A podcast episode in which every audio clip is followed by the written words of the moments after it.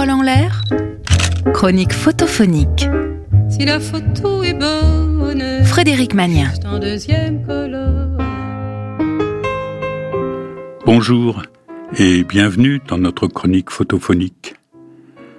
Aujourd'hui, nous écoutons une photo de Berthe Hardy. C'est une photo qui rend inutile et vain les débats sur euh, photos documentaires ou artistiques. En un quart de seconde, elle nous raconte une vie. C'est une photo en noir et blanc qui raconte une vie grise. Nous sommes dans la rue d'un coron en Angleterre, quelque part dans le XXe siècle. La rue est déserte. Elle descend en pente douce. Les logements en briques, on n'ose pas dire maison, de chaque côté sont serrés, collés les uns contre les autres. Une porte, une fenêtre à l'étage, une cheminée, aucune fioriture, pas de fleurs, pas d'arbres, pas de voiture, bien sûr, mais pas de vélo non plus. On ne voit même pas de boîte aux lettres ou de numéros, encore moins l'idée même d'un jardinet. Les deux lignes d'habitation forment quasiment un mur de chaque côté dans la perspective de l'image.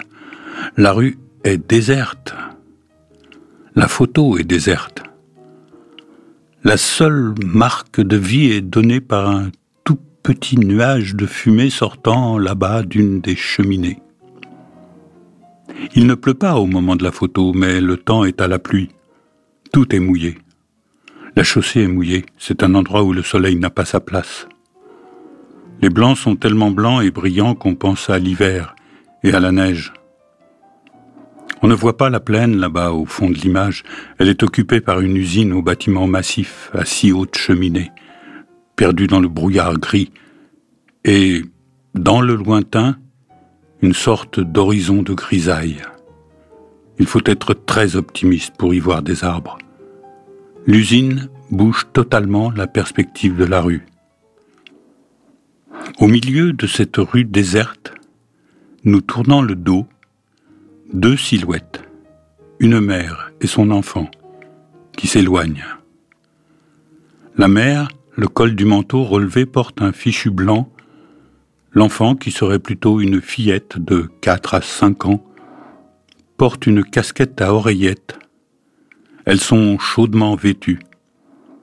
Elles se tiennent par la main, la manche de l'enfant sans doute enfilée dans la manche de la mère, pour la chaleur. C'est peut-être l'automne. Elle marche lentement, au rythme de marche de la fillette.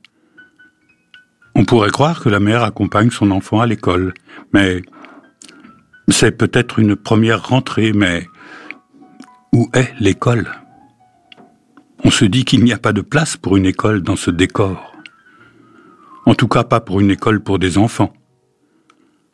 Elle ne donne pas une impression de pauvreté. Pourtant, elle ne semble pas découragée ou fatiguée ou désespérée, mais elle regarde devant elle. Et devant elle, il n'y a que le gris de l'usine. Leur horizon, c'est l'usine. Leur horizon, c'est la pluie et l'usine. Leur avenir, c'est l'usine. Leur avenir, c'est le gris et l'usine. J'entends la chanson de Brel. Les carreaux de l'usine sont toujours mal lavés. Il pleut, c'est pas ma faute à moi. C'est une photo tellement triste. Et malgré tout, ce n'est pas la tristesse qui domine, plutôt la tendresse. Une tendresse énorme pour ces deux êtres humains perdus dans un monde sans vie, un monde qui n'est pas habitable. L'enfant et l'adulte sont aussi démunis l'une que l'autre. Elles vont quelque part, mais ici, quelque part et nulle part, c'est pareil. J'ai l'air d'en rajouter à chaque phrase, mais la photo, elle, nous dit tout ça en une fraction de seconde. Et on n'en finit pas de les regarder s'éloigner, on voudrait les rappeler, leur dire de sortir de ce cauchemar, et on culpabilise presque d'être de ce côté-là de l'image. Voilà, on peut rouvrir les yeux. C'était une photo de Berthe Hardy. Vous pouvez la voir sur le podcast de l'émission, ainsi que les références du photographe. Bonne semaine et à mercredi prochain sur Sun. Réécoutez cette chronique sur le site et l'appli de Sun.